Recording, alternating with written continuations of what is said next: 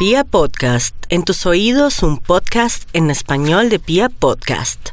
Profe, seguimos con Leo. Es un signo de personas estables, de procesos supremamente largos. Hacen, en la astrología existen varios tipos de agrupación de los signos, una relacionada con los elementos.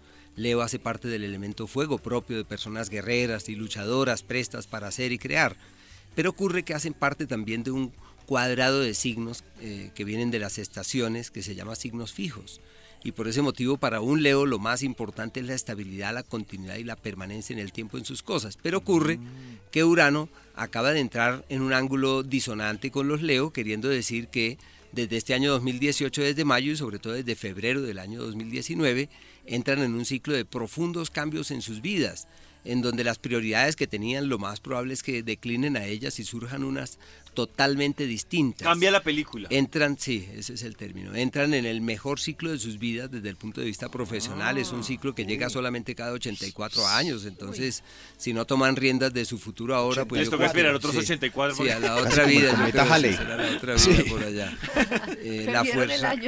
Sí, la fuerza que tienen deviene de las alianzas y de los acuerdos que tengan con terceros y no deben dudar de lo que hay que hacer porque es un periodo del que el futuro depende.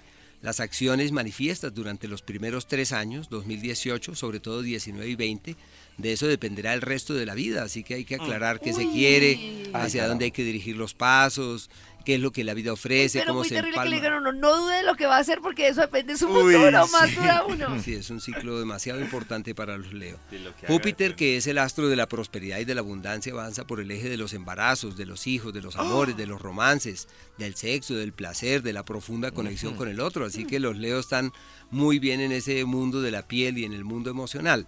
Saturno avanza por el sector que regula la salud, deben cuidar los huesos, las rodillas, las articulaciones y en su mundo laboral, aunque están en la mejor etapa de la vida, la organización, la estructura, como el orden, la planeación, es la clave de absolutamente todo. Y existen unos meses especiales, como es el mes de mayo, eh, desde el día aproximadamente 6 de mayo inician un ciclo muy bueno que se extiende hasta el mes de junio, casi hasta el día 10, mediados de mes, que se le llama el mes de la prosperidad. Así que es un mes de casi tres meses y todo estará de su lado para hacer lo que tengan que hacer. No deben dudar de acciones, de iniciativas, de emprendimientos.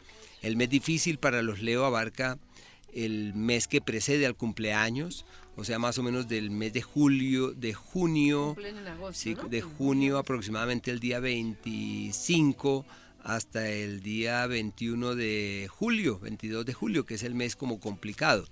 Y en el tema financiero, en el tema de la plata, pues ya he mencionado que tienen el me- están ante el mejor ciclo de sus vidas desde el punto de vista financiero, económico, eh, profesional. Así que lo que requieren es tomar las riendas de aquello que se perfila importante. No olviden mayo, el mes de la prosperidad, septiembre, el mes de la eficacia en los esfuerzos y para el mes de eh, para el mes de febrero es una época donde pueden también, en- también encontrar el cauce de unos acuerdos y unas alianzas que sean significativos para el mañana.